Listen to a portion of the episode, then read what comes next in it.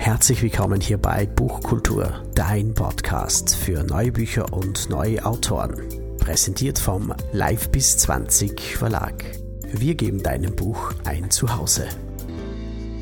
Heute geht es um das Thema 21 Kugeln im Paradies oder wie sehr verändert eine Notsituation die Persönlichkeit. Herzlich willkommen. Hallo, grüß dich. So, lieber Gigi. Ja, habe ich schon zunächst gesagt, äh, die Persönlichkeit von dir hat sich wahrscheinlich geändert. Das werden wir im Schluss, im Anschluss dann richtig cool ausführen. Zunächst einmal, warum bist du eigentlich ausgewandert und äh, du hast ja ein Projekt in Belize gestartet und so weiter. Also für die, die dich nicht kennen, äh, vielleicht magst du ein bisschen was von dir erzählen.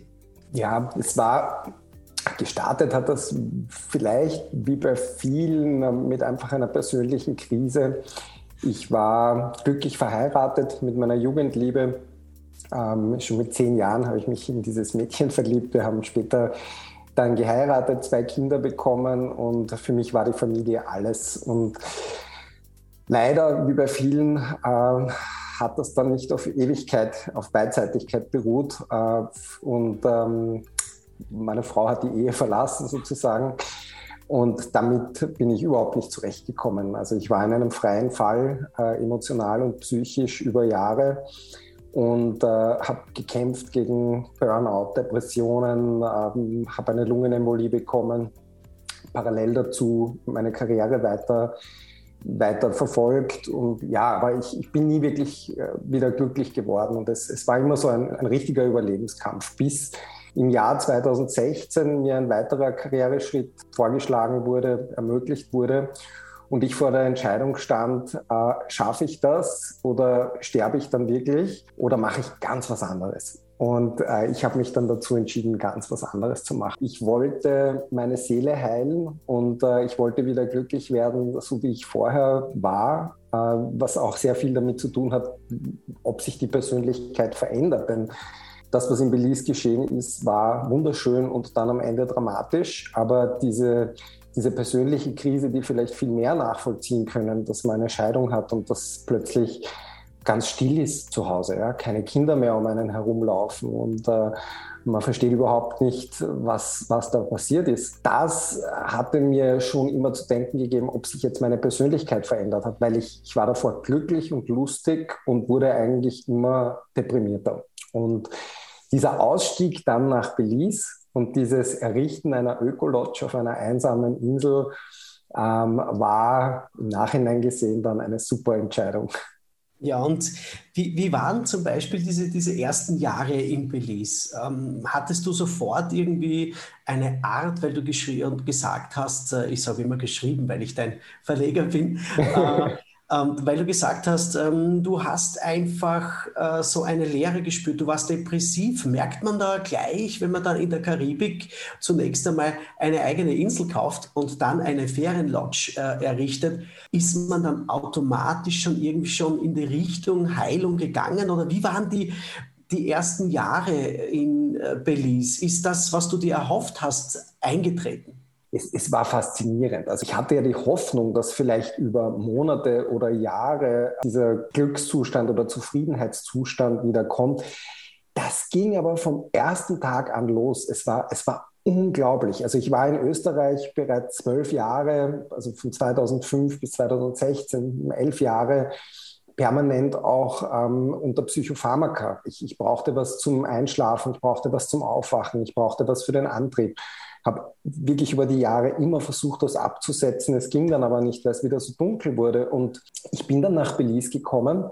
Und äh, Belize ist äh, Karibik. Es ist unterhalb, was man vielleicht kennt, Playa del Carmen in Mexiko oder Cancun. Es ist die gleiche Halbinsel, Yucatan-Halbinsel. Das heißt blaues Meer, Sandstrand, Palmen, Hitze, äh, immer Hitze übrigens. Äh, und es war wirklich vom ersten Tag an hat dieser Heilungsprozess begonnen. Und ich glaube, ich war dann nach acht Wochen bereits komplett medikamentenfrei, konnte perfekt schlafen, äh, was ich, was ich über ein Jahrzehnt nicht kannte und war glücklich. Also ob, obwohl dieser Ausstieg so extrem war, ich habe alles zurückgelassen. Ähm, ich habe das Einzige, was ich hatte, meine Eigentumswohnung äh, verkauft und um den Preis der Eigentumswohnung diese Insel gekauft in Belize und hatte dort wirklich unglaubliche Probleme vor mir, weil man muss sich vorstellen, man kommt aus Europa, man hat keine Ahnung, muss plötzlich Boot fahren lernen, muss ein Haus mitten im Meer bauen, muss mit der unbekannten Bevölkerung äh, Leute finden, die einem dann beim Hausbauen helfen. Also unglaubliche, auch behördliche Hürden. Aber das war alles egal. Es, es ging mir einfach wirklich schlagartig super und das hat sich dann auch über die ganzen Jahre äh, so behalten und wurde, wurde auch eigentlich ja, einfach perfekt. Du hast ja ähm, zwei schöne Häuser drauf gebaut, auf diese ja, zwei Felder, Fußballfelder große Insel. Und äh, die ist komplett autark gelaufen, oder? Diese Insel. Das heißt, äh, du hast selbst dein Trinkwasser gemacht, du hast selbst äh, äh, deinen Strom gemacht, du hattest Internet, du hast, das, du hast eigentlich alles selbst äh, erzeugt, unter Anführungszeichen. Ähm, wie lange dauert so etwas, dass man das hinbaut? Ja, ich habe beim, beim ersten Haus, äh, hat das neun Monate gedauert, weil ich niemanden, also niemanden kannte. Ich habe ich hab so viele Fehler dann auch gemacht, die natürlich nicht an mir liegen, sondern ich habe den Leuten vertraut, die sagen, sie können das. Und äh, das zweite Haus dann, einige Jahre später, das dann für mich war, das war innerhalb von ähm, 18 Tagen, 19 Tagen fertig. Also das zeigt den Unterschied. Es war zwar kleiner, das zweite Haus, aber ich habe natürlich mit dem ersten Haus alles gelernt. Und dieses erste Haus war meine Gästelodge. Ich hatte den großen Traum beim Aussteigen, zu der Zeit hatte ich noch, also wie ich noch in Österreich war, hatte ich noch keinen Hund. Aber mein großer Traum war immer, ich würde gerne in meiner mit Solarenergie betriebenen, in meinem solarbetriebenen Häuschen, äh, wo ich mir das Regenwasser sammle, mit meinem Hund am Strand oder an einem Dock sitzen und meine eigenen Fische angeln. Und äh, wie dieses erste Haus fertig war, ja genau, den Hund gibt es da. Also der ist dann gekommen, den habe ich adoptiert, der ist mir zugelaufen. Und ich hatte dann tatsächlich dieses Leben, wobei die Problematik war, äh, ich habe ja Geld benötigt. Also die, das Haus, das erste Haus, das ich gebaut habe, die Gästelodge, war dann eine Ferienvermietung. Fünf Sterne, immer ausgebucht, also wirklich bis auf den letzten Tag ausgebucht. Und somit hatte, konnte ich mir den Traum nicht ganz erfüllen, dass ich da mit meinem Hund auf meiner Insel sitze, weil ja das Haus die ganze Zeit gebucht war und ich am Festland weiterleben musste. Und deswegen habe ich dann das zweite Haus gebaut. Und äh, das zweite Haus, wie es fertig war und wie es dann darum ging, dass ich jetzt wirklich auf die Insel ziehen kann, da, da kam der Pandemieausbruch und äh, alle Grenzen waren dicht und es konnten keine Touristen mehr kommen. Und da war ich dann wirklich ganz alleine auf meiner Insel mit meinem Hund und habe mir meinen Fisch selber gefangen, weil sonst hätte ich kein Essen gehabt. Wie war dieser Ausbruch dieser Pandemie und, und dieser Covid-Zeit in Belize? Was hat sich dadurch für dich geändert? Und ähm, was hast du da gespürt? Also es war ähm, unvorhergesehen. Ich habe in meinem ersten Leben für Impfstoffe gearbeitet. Äh, das heißt, ich war an und für sich äh, sozusagen Infektionsexperte und wir hatten uns auch immer wieder mit Pandemien beschäftigt, äh, im Sinn der Influenza, also der echten Grippe.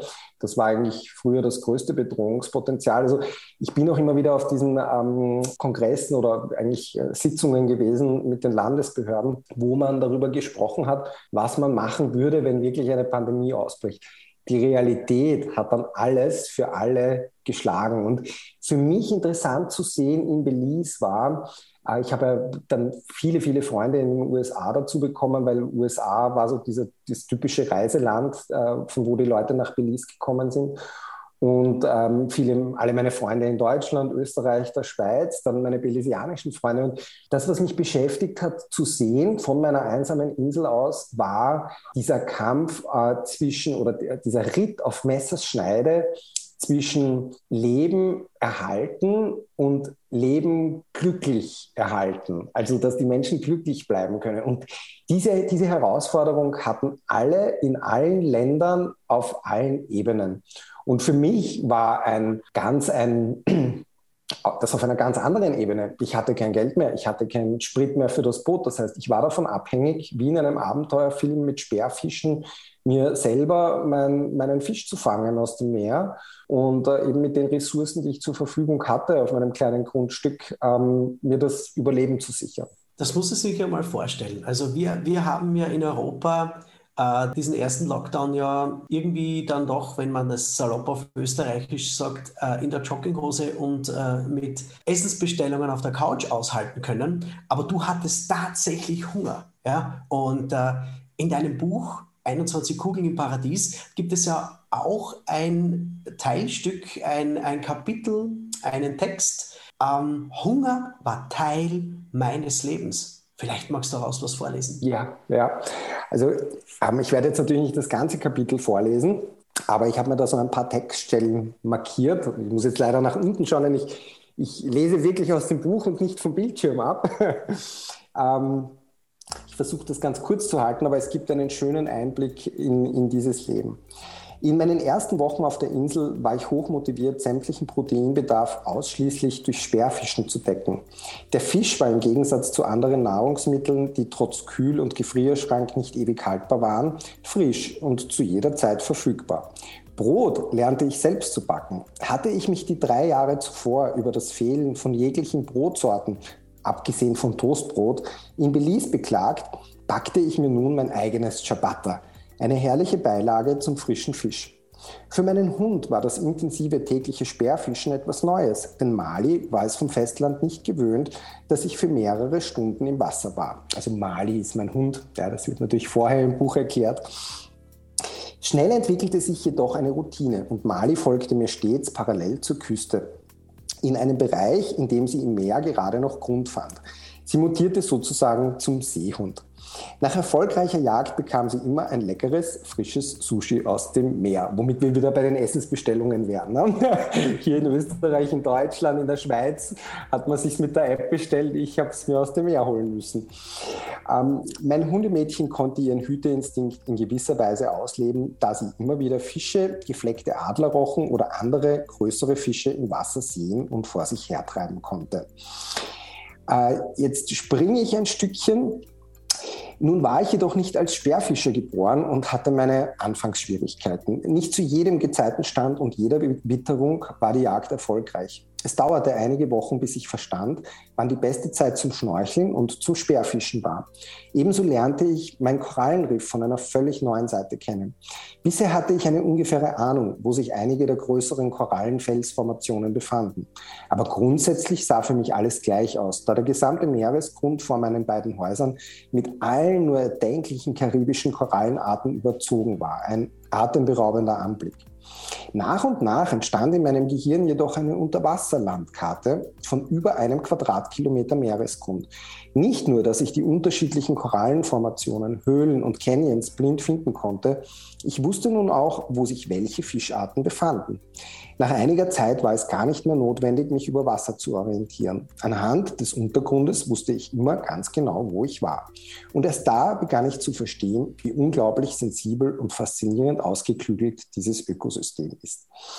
Ähm, es geht dann noch, ich werde das jetzt nicht alles vorlesen, es waren für mich in diesem Kapitel ganz besonders wichtig die, mein Bezug zu den zu den Tieren und zu den Fischen. Also ich habe davor waren Fische Fische für mich, ja. Und wenn du aber diese Tiere aufwachsen siehst, also die kleinen Barracudas, die sich in den Mangrovenwurzeln äh, verstecken, um dort ähm, behütet aufwachsen zu können, weil sie dort nicht von Pelikanen und Seeadlern gefangen werden können, dann, dann siehst du praktisch, wie diese kleinen Fische langsam über die Monate immer größer werden und zu Jugendlichen werden. Und du kannst die dann nicht essen. Also du kannst deine Nachbarn nicht essen, ja, wenn du die aufwachsen gesehen hast von Kind auf.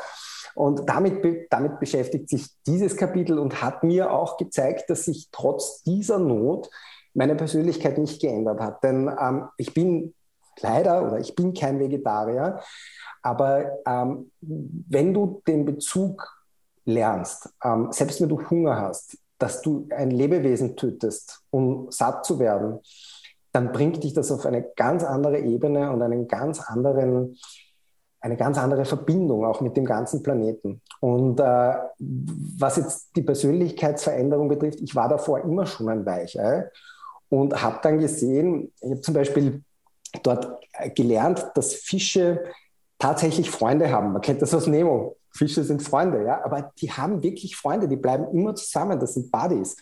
Und die konnte ich dann auch nicht mehr schießen. Also nach und nach ging mir irgendwie meine Nahrung aus, weil ich für alle Mitgefühl hatte. Und da habe ich mir dann gedacht, okay, weißt du, egal wie schlimm es ist und egal wie hungrig du bist, aber äh, auch egal wie groß die Not ist, meine Persönlichkeit hat sich nicht geändert. Ja? Ich bin weiterhin das Weichei und ähm, will diese armen Lebewesen halt dann äh, doch nicht erlegen, wobei ich mich dann auf die großen Räuber äh, spezialisiert habe, weil das konnte ich mit meinem Gewissen vereinbaren, weil diese großen Räuber ja diese armen kleinen Fische alle auffressen und somit war mein Gewissen okay und ich habe die großen Räuber erlegt und hatte großes Essen.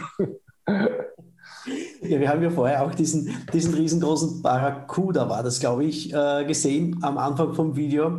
Und äh, ja, die Pandemie war nicht das Einzige, mit dem du zu kämpfen hattest und mit dem Hunger und mit allem drum und dran, wo du ja von der Außenwelt äh, romantisch für uns alle wahrscheinlich auf einer einsamen Insel von der Außenwelt abgeschnitten warst. Ähm, mit was hast du, hattest du noch zu kämpfen? Da waren ja noch viel, viel andere Dinge es waren, ähm, es gibt einen Punkt noch im Meer, äh, der übrigens auch in dem Kapitel vorkommt. Ich hatte dort mit einem Riffhai zu kämpfen. Also der, der Riffhai, der das gleiche Futter, die gleiche Nahrung wollte wie ich und äh, das war schon eine Steigerungsstufe dann, dass du mit einem Hai um dein Essen kämpfst, täglich. Also ich habe dann schon gewusst, je nach Wetterlage, heute ist wieder Haizeit und ich muss aufpassen, wie schnell ich einen blutenden Fisch aus dem Meer kriege, damit ich nicht seine Nahrung werde.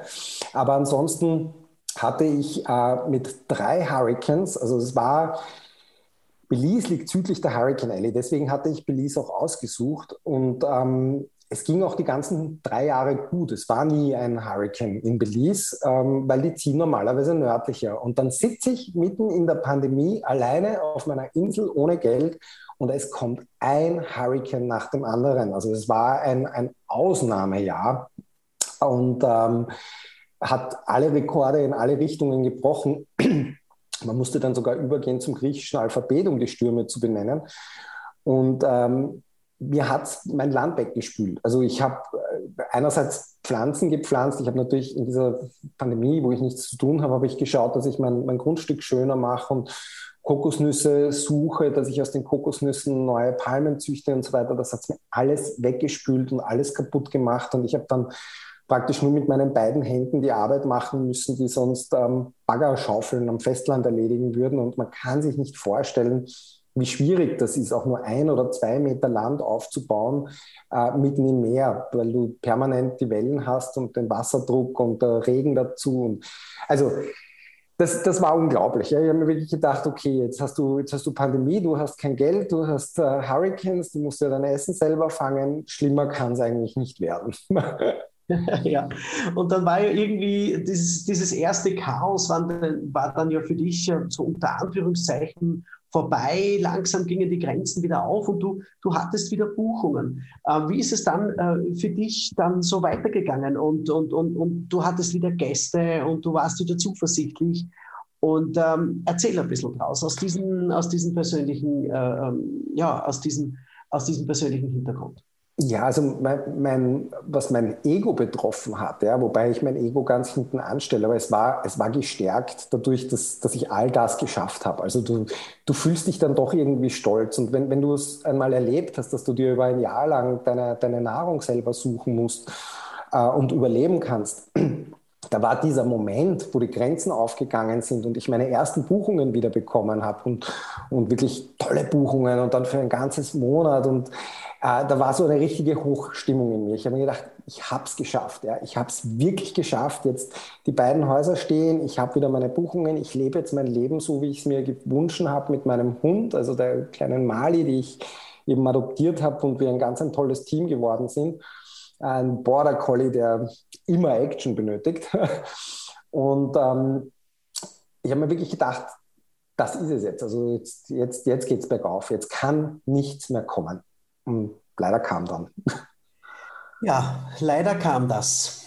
Ähm, was ist in, in ja, ich, ich, ich, ja, wir sind ja schon länger verbunden miteinander und äh, ja, wir haben uns auch über ein, ein Podcast-Interview kennenlernen dürfen und äh, man, muss, man muss sich das dann so vorstellen. Diese Beziehung zwischen uns zwei hat sich dann so aufgebaut wie, ja, ganz langsam und äh, einmal in der Woche bis zweimal in der Woche hat man eben geschrieben und ähm, ja, das ist beim Podcasten so, da, da lässt man sich einfach dann nicht mehr alleine. Und dann habe ich, äh, das war ein Sonntag, war das bei mir, gesehen, was eigentlich in der Nacht bei dir äh, abgegangen ist. Das war der 19. Februar 2021 und ich war wie von einer Walze getroffen, dass ich mir gedacht habe, hey, das darf nicht wahr sein, was, was Menschen, zu was Menschen imstande sind. Und ja, lieber Gigi, führe etwas aus, was da eh wirklich los war. Also es war durch die Pandemie merkbar, dass sich die Kriminalität in Belize erhöht hat. Ich hatte wirklich die, die Jahre davor, ähm, obwohl Belize eines der Länder mit der, mit der höchsten Mordrate ist, hatte sich das davor eher nur in äh, der alten Hauptstadt, in Belize City und im, im Drogen-Gang-Milieu abgespielt. Also die, diese hohe Mordrate, die man gesehen hat, die war nicht bei der normalen Bevölkerung und schon gar nicht bei uns im Süden, wo ich gelebt habe, bei Placense und äh, auf meiner Insel. Aber es war dann merkbar und ich habe auch im Internet gesehen, wie du gesagt hast, ich hatte ja Internet auf meiner Insel, ich hatte dort alles aufgebaut und, und es hat super funktioniert war daher immer am letzten Stand, habe ich mitbekommen, dass es plötzlich Piratenüberfälle gibt auf arme Fischer und dass äh, auch Fischer verschwunden sind, die offensichtlich umgebracht wurden. Und dass in unserem Ort, also im nächsten Ort am Festland in Placencia, sehr, sehr viele Boote gestohlen werden, wobei es da immer nur um die Außenbordmotoren geht. Also es geht nicht um das Boot selber, das ist zu groß, damit kannst du nichts machen. Aber der teure, teure Außenbordmotor, der ist natürlich viel Geld wert. Und diese Verbrecher haben halt die Boote einfach in der Nacht abgeschleppt, haben dann den Motor, was für mich unvorstellbar ist, weil diese Motoren haben teilweise 250 Kilo. Wie die das im Wasser machen, ist mir nach wie vor nicht klar, aber die haben eine Möglichkeit, diese Motoren abzubauen und dann zu verkaufen. Was da genau war, wusste man zu dem Zeitpunkt noch nicht. Man wusste nur, das geschieht. Ich war aber mir auf der Insel sicher, ich bin relativ geschützt, mir kann nichts passieren. Ich war so naiv zu glauben, jeder Verbrecher, der kommen würde, würde sofort weglaufen, wenn er merkt, dass da jemand lebt. Und das war eine große, große Fehleinschätzung von mir, ähm, weil so war das davor. Ja? Also du, du wurdest nicht umgebracht wegen fünf Dollar, sondern man hat halt versucht, in ein Haus einzubrechen und wenn man gesehen hat, ui, da wohnt gerade wer oder da ist gerade wer, dann, dann sind die meisten wieder weggelaufen. Also ich hatte das komplett unterschätzt. Ähm, hatte dann eine Situation, und man muss sich das wirklich so vorstellen, du lebst ganz alleine draußen im Meer in der Pandemie, du, du, du siehst so gut wie nie jemanden und wenn, dann sind das deine Freunde oder Bekannte, die mal mit dem Boot vorbeischauen. Und äh, plötzlich in einer Nacht wurde auf mein Boot eingebrochen. Es ist nicht großartig was gestohlen worden, aber es wurde mein Motor verstellt. Und nochmal, das ist nicht so, wie wenn jemand jetzt auf der Straße in dein Auto einbricht. Du bist draußen am Meer, auf einer Insel. Also, dass da jemand bewusst hinkommt und bei deinem Boot etwas durchsucht, das war schon ein Weckruf. Und ich habe mir gedacht, weißt du, werde jetzt nicht lasch nachher. Ich habe so ein bisschen meine bescheuerten Sicherheitsvorkehrungen erhöht. Das heißt, ich habe mir einen Hammer in mein Schlafzimmer genommen und ein Messer und eine Machete, weil ich mir gedacht habe, wenn es wirklich hart auf hart kommt, dann habe ich zumindest irgendwas zu verteidigen. Und habe mir gedacht, hör nicht auf und vergiss das nicht, was da gerade passiert ist. Und Menschen sind Menschen. Ich habe es vergessen oder ich habe es äh, mit den Wochen nicht mehr ernst genommen. Und am 19. Februar 2021 kam, äh, 19. Februar 2021, ja. ist genau. so knapp, so knapp. Ja, ja, also ich gerade überlegt, ob 2020, nein, es war ja gerade erst ist mein Hund, es war schon stockdunkel und mein Hund wollte noch mal raus in der Nacht und das, das ähm, ist sehr unüblich. Äh, sie hatte die gehört, sie hatte Angreifer gehört. Ich habe gedacht, sie, sie, muss einfach nur mal ihr Geschäft machen. Und äh, wir gehen hinaus aus dem Haus, die Stiegen hinunter, wirklich noch mal stockdunkel, also wirklich nur Sterne und Mond hat dort Licht hingezaubert.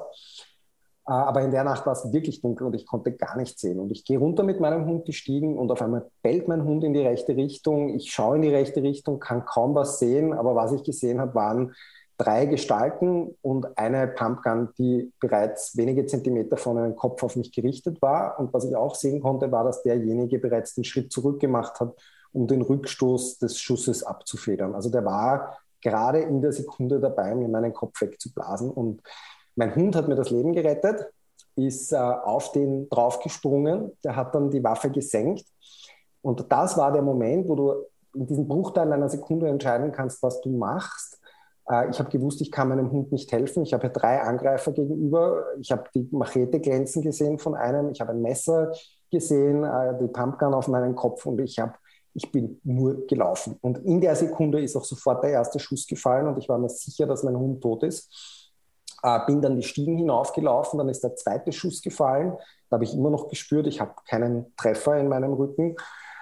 Aber äh, dann ging es los. 45 Minuten lang ist auf mich eingeschossen worden. Man hat vorhin in dem Video gesehen, wie die Fenster zerschossen wurden. Es wurden die Mauern durchschossen, es wurden die Türen durchschossen. Und ich habe mich dann in meinem Schlafzimmer verbarrikadiert mit einer Matratze zusätzlich, denn der erste Schuss, den der abgefeuert hat, durch die schwere Mahagoniholztüre, äh, hat die Tür komplett, äh, also ein Riesenloch hineingesprengt und äh, mir gleich mal vermutlich die ersten 10, 12 Kugeln in meinen Körper hinein katapultiert und ich bin dann noch ein zweites Mal direkt getroffen worden.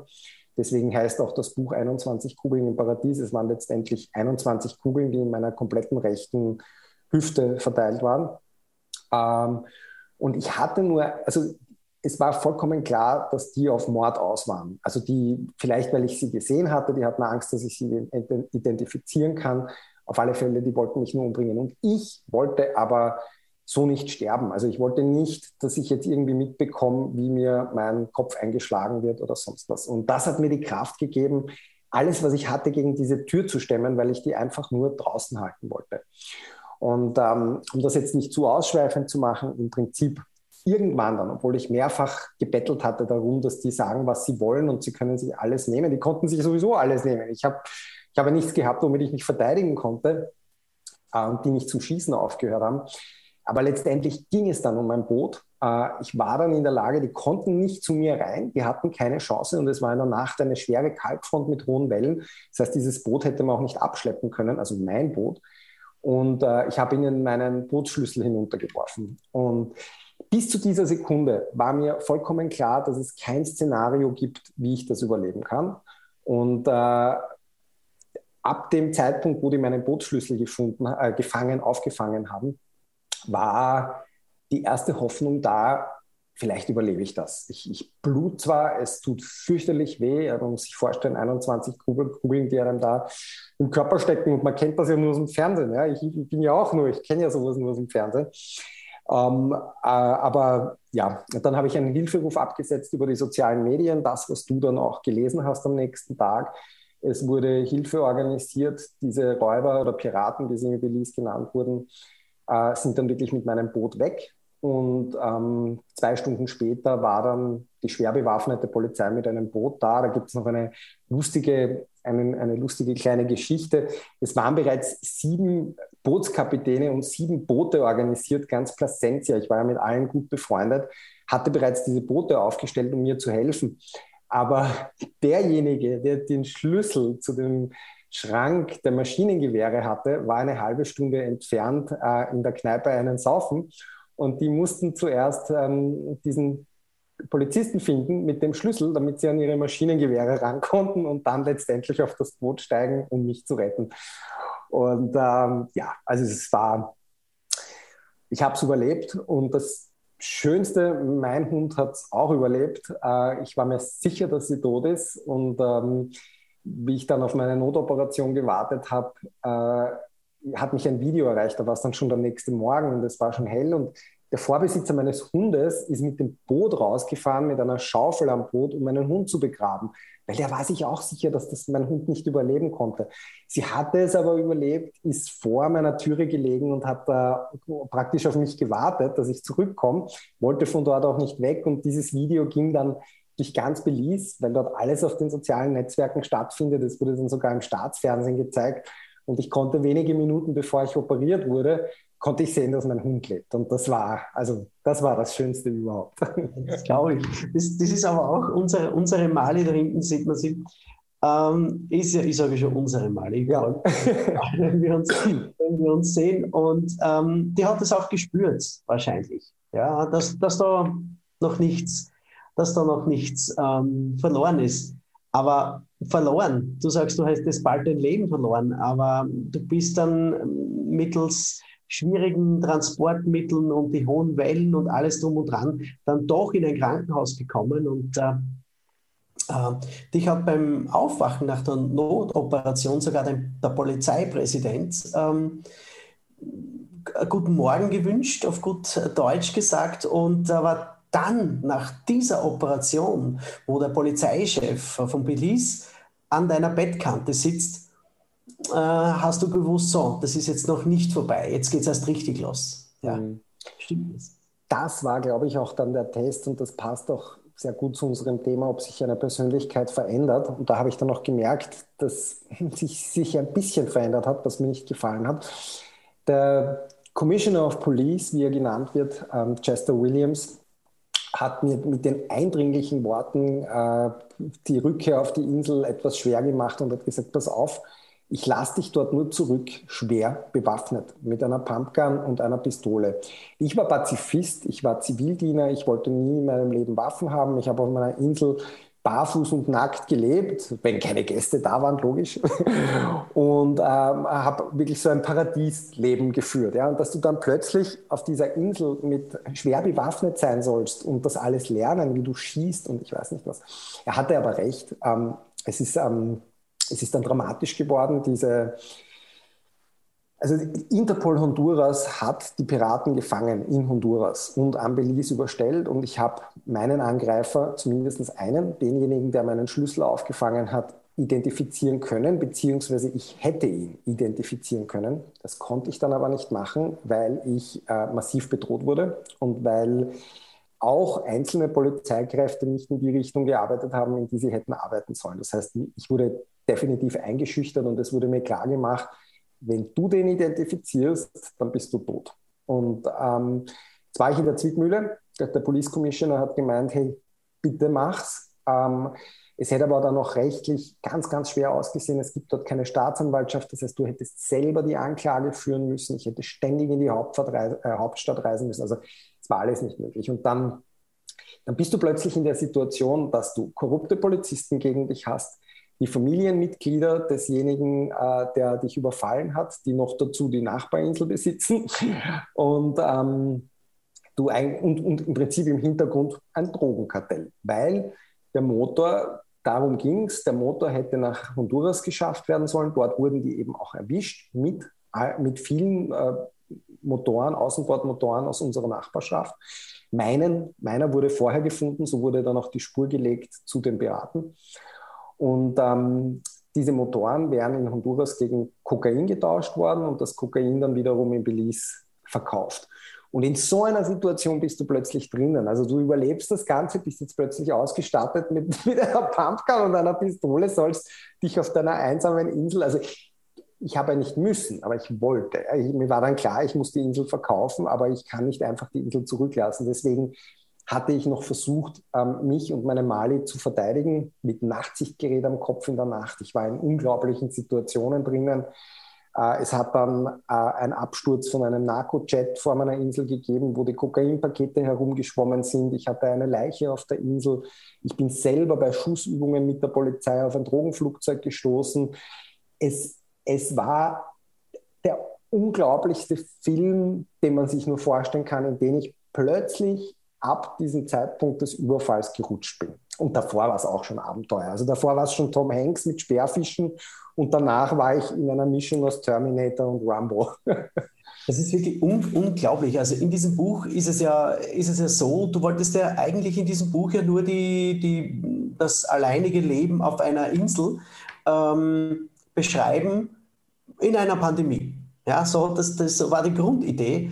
Aber was da abgegangen ist von ähm, ja, wahrscheinlich jahrelangem Ausspionieren, was tut der, Nachbar auf der Insel, was hat er jetzt neu gebaut, was gehört ihm und so weiter, bis hin zu diesen abgestürzten Flugzeugen und so weiter. Es ist einfach ein, ein, ein Albtraum. Und, und, und dann ist das Ganze ja, soll man den Showdown eigentlich ja. noch ähm, erwähnen? Das, wenn das ähm, auch wieder zu diesem Punkt mit der Persönlichkeit. Also, und da kommen wir dann auch zu dem Showdown. Ich habe bis zu diesem Zeitpunkt war ich mir ganz klar, dass sich meine Persönlichkeit nicht verändert hat. Ich war weiterhin der Pazifist, ich wollte niemanden umbringen.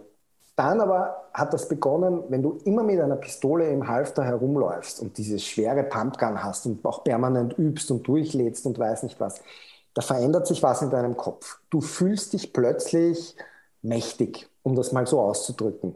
Auf eine, auf eine unangenehme Art und Weise. Und, und, und du fühlst dich stark und du fühlst dich unbesiegbar, weil du hast diese Waffen. Ja, was natürlich vollkommen bescheuert ist. Aber es begann dann so manchmal für Sekundenbruchteile, wo ich mir gedacht habe, diese, und entschuldige, ich sage das jetzt so, Schweine sollen jetzt noch einmal vor meinem Fenster stehen.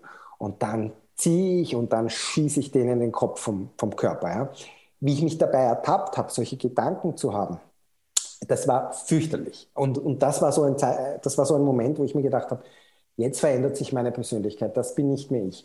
Ich hatte dann noch, ähm, ich musste mit dem Auto weiter wegfahren nach Belize City, auch immer, also der Polizeichef hat gesagt, ich muss immer meine Pistole an meinem Körper tragen und hatte einen Platten in Belize City. Und du willst in Belize City keinen Platten haben, weil dort ist die höchste Kriminalität. Ja, du willst keinen Plattenreifen dort haben. Und zum ersten Mal mit einem Plattenreifen habe ich mir gedacht, kommt's nur ich habe meine Waffe. Ja? Und da war auch wieder der Punkt, wo ich mir gedacht habe, was passiert da eigentlich mit mir? Ich habe all die Jahre habe ich mit meinen amerikanischen Freunden über deren bescheuerten Waffenrechte diskutiert und, und in was für einer Abwärtsspirale die sind, weil wenn ich eine Waffe habe, muss der Nachbar eine größere Waffe haben und der dritte Nachbar hat dann noch eine größere Waffe und plötzlich, plötzlich bin ich in diese Richtung abgerutscht und, und, und habe mich stark gefühlt mit der Waffe. Das war fürchterlich. Letztendlich und da habe ich dann gesehen, dass sich meine Persönlichkeit doch nicht geändert hat. Es kam das so, nein, der Neffe meines Angreifers mit einem Boot. Ich wurde davor schon über Wochen zermürbt. Ähm, und letztendlich, und da kam dieser Showdown, er kam zu mir, zu meinem Doc, und ich habe gesehen, er hat die Hand in der Hosentasche. Die Belisianer tragen ihre Waffen in der Hosentasche und ich wusste, der ist bewaffnet. Der hat auch eine Pistole. Und ich hatte wie üblich meine Waffe in meinem Halfter, in den Halfter eingesteckt. Und es war ganz eindeutig, ich wurde davor schon provoziert und für mich war klar, der will das jetzt beenden, der will jetzt schauen, dass ich sterbe, ähm, aber er will das auch irgendwie provozieren. Also, dass er nicht einfach da als Mörder dasteht, sondern das dann eventuell als ähm, Selbstverteidigung gelten lassen kann. Und deswegen auch diese zermürbenden Wochen davor, wo all das probiert wurde, um mich zu provozieren und aus der Ruhe zu bringen. Und es war dann dieser Moment da, wo ich gedacht habe, ich muss jetzt ziehen. Ich muss jetzt ziehen, weil sonst bin ich tot. Und ich muss schneller ziehen als der andere. Und in dem Moment, und es war mein Hund neben mir, habe ich mir gedacht, das bin ich nicht. Das bin ich nicht. Ich ziehe jetzt nicht meine Waffe. Ich schieße nicht auf einen Menschen, egal wie sehr ich den verachte und seine Familie. Ich werde jetzt nicht versuchen, einen Menschen umzubringen. Das bin ich nicht. Und ich habe die Waffe stecken gelassen, habe ganz sichtbar meine Hände weggegeben und habe gesagt, weißt du was, das war's, ich bin in ein paar Tagen weg. Was auch immer euch beschäftigt, es muss euch in ein paar Tagen nicht mehr beschäftigen. Ähm, ich gehe. Und habe mich umgedreht. Er hätte mir den Rücken schießen können. Ich bin davon ausgegangen, dass er das nicht macht, weil das hätte er nur sehr schwer erklären können. Ähm, aber habe mich umgedreht und mit einem Lächeln im Gesicht gegangen. Und das war's. Belize war in dem Moment für mich erledigt. Und ähm, dann habe ich nur noch daran gearbeitet, ähm, zurück nach Österreich zu kommen. Eine unglaubliche Geschichte. Und wenn, wenn jemand glaubt, dass nach diesem Showdown das Buch schon zu Ende ist, nein, ist es noch nicht. Denn da gibt es noch die Geschichte, wie der Gigi dann wieder zurückgekommen ist und so weiter und so fort. Wir haben uns ja auch äh, das erste Mal dann am, am 23. August war das, äh, 2021 gesehen. Und ähm, da war das erste in einem großen Einkaufszentrum, haben wir uns äh, getroffen. Hast du gesagt, für mich das ist das total komisch. Ich kann aus keinem Geschäft rausgehen, ohne dass ich nicht links und rechts schaue, ob nicht einer auf mich wartet und mich überfällt. Ja, du warst einmal unsicher, ob dieser Sicherheit in Österreich und überhaupt in Europa. Und das ist so unglaublich und ich, ich habe dort Gott sei Dank auch mit eintauchen dürfen und ähm, ja, und dich willkommen heißen dürfen. Und äh, ich sage, lieber Gigi, vielen herzlichen Dank und auch den Zuhörerinnen und Zuhörern dieses äh, Talks, wie sehr die Persönlichkeit leidet oder sich verändert, wenn man in der Not ist oder in einer Notlage. Ich sage vielen herzlichen Dank. Wir sind noch natürlich für euch hier am Chat bereit, viele, viele Fragen zu beantworten. Und äh, alles, alles Liebe, Dankeschön. Lieber Gigi, Dankeschön auch dem Team vom Face Club und äh, werden wir natürlich auch verlinken. Vielen herzlichen Dank. Dankeschön, Herbert. Ich sehe auch schon die erste Frage. Ähm, die Frage lautet, Gigi, hattest du während der Pandemie, als du dich selbst versorgen musstest, Kontakt zur Außenwelt über Internet? Ähm, ja, hatte ich. Ähm, es ist, war für mich sagen wir mal so, auf der Insel, ich hatte zuerst so einen kleinen Receiver für meine Gäste. Äh, das war so ein kleines mobiles Kästchen, das eigentlich ständig nur Probleme gemacht hat und funktioniert hat über das Mobilfunknetz. Und ich hatte immer so den Traum, ich würde gerne meinen Gästen eine, ein, ein starkes, gutes, schnelles Internet zur Verfügung stellen, aber das geht nicht auf einer Insel. Letztendlich hatte ich dann die Lösung gefunden. Ich habe über diese drei, vier Jahre meine Technik immer, immer weiter verbessert und immer mehr Strom erzeugt und hatte dann die Möglichkeit, einen, eine Satellitenschüssel auf dem Dach aufzustellen, die allerdings jetzt nicht mit einem Satelliten kommuniziert hat, sondern mit, einem anderen, mit einer anderen Schüssel auf dem Festland. Und dadurch hatte ich auf der Insel schnelles Internet und gutes WLAN. Und das hat mir halt ermöglicht und das hat auch diese, das ausgelöst, ähm, äh, das Buch zu schreiben, weil ich eben so intensiv all den Geschehnissen in Europa und auch in den USA folgen konnte, was, was während der Pandemie passiert. Und, und zu sehen, was meine Freunde beschäftigt ähm, in Europa und zu sehen, was mich beschäftigt, da habe ich mir gedacht, da muss ich ein Buch schreiben. Also das, das, das ist, es ist so spannend zu sehen, weil ich hatte die Einsamkeit gesucht äh, und meine Freunde haben sich über die Einsamkeit beklagt. Logisch, war auch verständlich. Also es haben viele wirklich ein, ein echtes Problem bekommen, äh, dass sie plötzlich ganz isoliert sind. Und ähm, dementsprechend war es für mich einfach, ich, ich, ich musste dazu was schreiben. Ja. Und dann aber auch zu sehen, aber letztendlich ist doch jeder sehr abgesichert. Also er hat weiterhin eine Sozialversicherung, es gibt Notstandshilfen, es gibt ähm, Hilfen über die Regierungen für Unternehmen und hier in Belize gibt es gar nichts. Also es gibt nicht einmal Intensivbetten. Es hat vier Intensivbetten gegeben. Und ja, es war einfach es waren einfach ähm, so spannende Themen, dass ich nicht anders konnte, als zu, zu beginnen, das Buch zu schreiben. ja.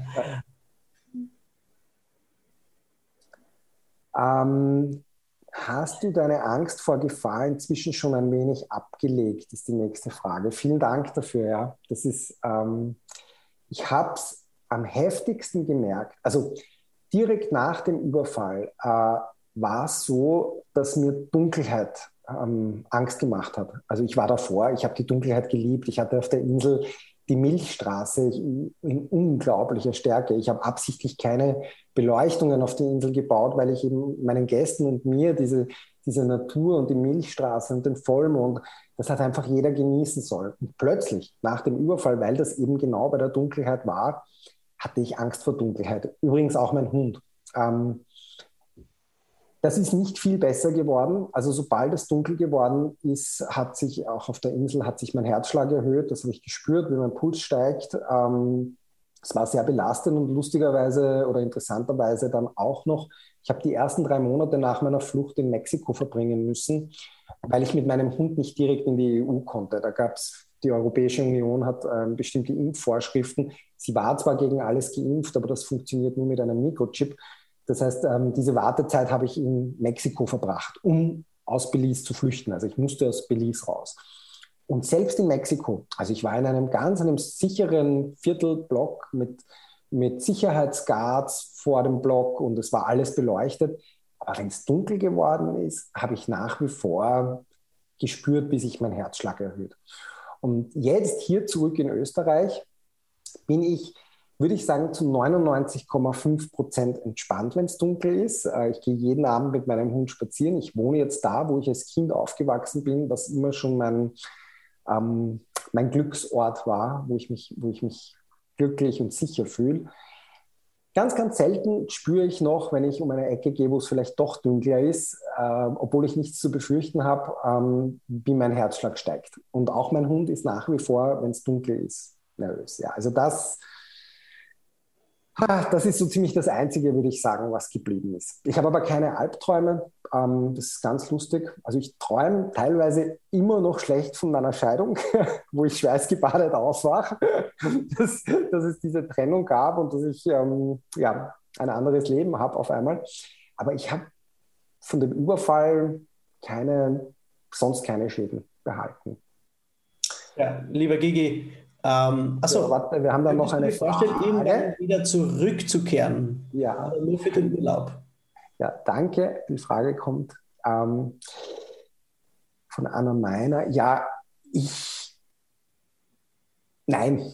Also nicht ja, sondern nein. Ähm, es ist irgendwie komplett abgehakt. Also es hat einerseits hat es damit zu tun, dass ich natürlich nach wie vor weiß, dass es die Familienmitglieder gibt, und egal, wo ich in Belize bin, es, Belize ist ein kleines Land mit nur 450.000 Einwohnern und jeder kannte mich. Also jeder, dadurch, dass ich, das war die Geschichte Nummer eins in allen Medien für Tage, weil sowas gab es davor nicht. So, so, so etwas Außergewöhnliches auf einer Insel, ein Piratenüberfall, äh, dann auch noch live auf den sozialen Medien, wo das ganze Land verfolgt, wie es mir geht und ob ich noch lebe und ob ich gerade gerettet werde und wie ich ins Krankenhaus komme. Also jeder kennt mein Gesicht.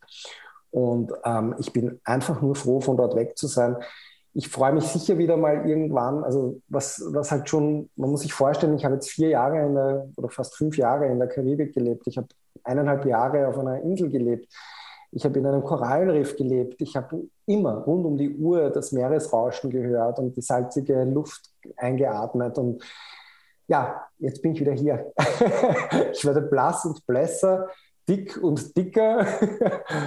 ähm, aber ich kann mir nicht vorstellen, jemals nach Belize zurückzugehen. Ich freue mich wieder mal auf einen Sommerurlaub, das ganz sicher. Aber Belize ist, glaube ich, leider erledigt, obwohl ich dazu sagen muss, Belize ist ein unglaubliches Land. Also sollte sich dort die Sicherheitslage mal wirklich wieder verbessern und Touristen passiert auch normalerweise nichts. Belize muss man gesehen haben. Den Dschungel, die Wälder, die, die Wasserfälle, die ganzen Inseln, es ist unfassbar schön. Hast, ja. hast, du irgendwann irgendwie wieder deinen alten Beruf zurückzukehren oder wirst du in dieser Richtung immer Aussteiger bleiben? Ganz super Frage. Äh, kommt drauf an, kommt drauf an wie sehr, wie gut sich das Buch jetzt verkauft. Ja, nein, also das Buch ist eine Sache, die ich natürlich ja. nicht mit meinem alten Beruf ähm, übereinbringe.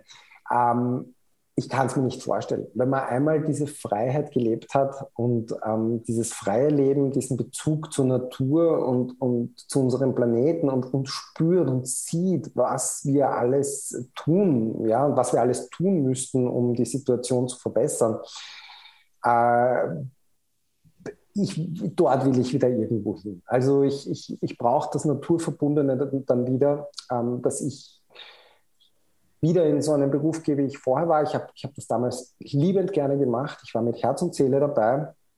Aber ich, ich muss irgendwas Erdiges machen in Zukunft. Und ähm, daher glaube ich nicht, dass ich in meinen alten Beruf zurückgehe. Ja, da hat jetzt ein Herbert Schnalzer eine Frage gestellt. Vergisst du ab und zu noch deine Schuhe anzuziehen? ähm, Nein, es ist zu kalt dafür. Ich vergesse es nicht. aber sollte, sollte aber schon einmal vorgekommen sein, oder? Ja, nein, es, es war am Anfang, habe ich mir überlegt, also auch wie ich dann in Mexiko war, in Playa del Carmen, wo ja alles sehr gesittet zugeht und Zivilisation und alle eigentlich recht hübsch angezogen sind. Ich habe mal für ein paar Wochen keine Schuhe anziehen können. Ich war Schuhe nicht mehr gewöhnt. Ich bin immer nur barfuß überall gegangen. Ich habe auch meine Gäste vom Flughafen barfuß abgeholt und ähm, das ging mal gar nicht. Ich habe sofort Blasen bekommen und ich bin auf die Schnauze gefallen Gehen, wie ich wieder Schuhe anhatte. Aber ja, jetzt, also hier jetzt und auch in den Wintertemperaturen, ähm, da Die Frage musste ich stellen. Ja. Übrigens, auch noch um die vorige Frage. Also es war ja nicht nur die Frage, ob ich in meinen alten Beruf zurückkehre oder ob ich immer in Richtung Aussteiger bleiben werde.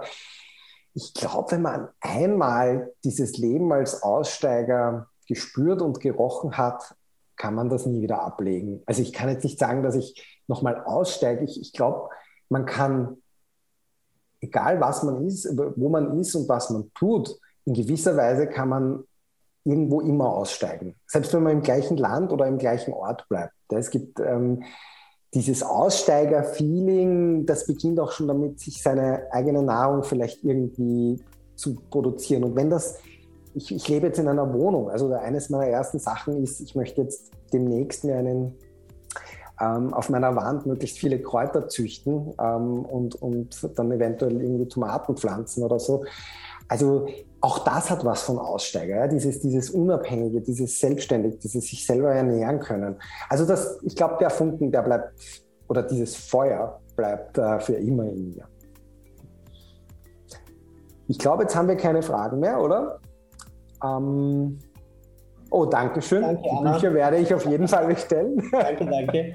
Es ist spannend. Also nicht nur, weil ich es geschrieben habe, die Feedbacks, die ich bekommen habe, es ist ein, ein, ein spannendes Buch und ähm, ja. Eigentlich alle beide. Also das Mein Leben von vorne ist ja auch die Geschichte bis zur Insel, warum du eigentlich ausgestiegen bist und dann noch einmal dieser Blockbuster hinterher äh, mit 21 Kugeln im Paradies und ähm, ja, es ist einfach eine unglaubliche, eine unglaubliche Geschichte, die uns beide ja auch zusammenwachsen hat lassen als ja mittlerweile Freunde, würde ich sagen. Nicht, das ist auf alle normale, Fälle. Das ist keine normale Geschäftsbeziehung, sondern ja, das ist einfach, das gehört dazu. Und da, das freut mich eigentlich, dass ich das machen durfte als Verleger und noch dazu ist es das erste Buch, das ich als Verleger rausgebracht habe. Da war auch der, der Gigi daran beteiligt, dass ich gesagt habe, wenn, dann machen wir das gleich anständig und, und, und cool, sind in Fernsehen, Film und überall unterwegs, auch im Radio. Und ähm, ich sage noch einmal danke, lieber Gigi, dass ich das überhaupt machen darf mit dir zusammen und wir werden noch ziemlich viel Spaß haben. Und vielleicht äh, sitzt dann ganz äh, neben der, der Mali dann auch ich irgendwann einmal mit dir am ja. Tag. Dann haben wir wirklich, dann haben wir wirklich die, die Fisch äh, die, und werden miteinander fischen. Genau, das zeige ich dann, wie das geht. dass, das, dass das wieder stimmt. Ja, dann, dann, vielen Dank, Herbert. Vielen Dank an Face Club für die tolle Organisation. Vielen Dank für alle, an alle, die dabei waren. Dankeschön. Ciao. Danke. Danke. Tschüss.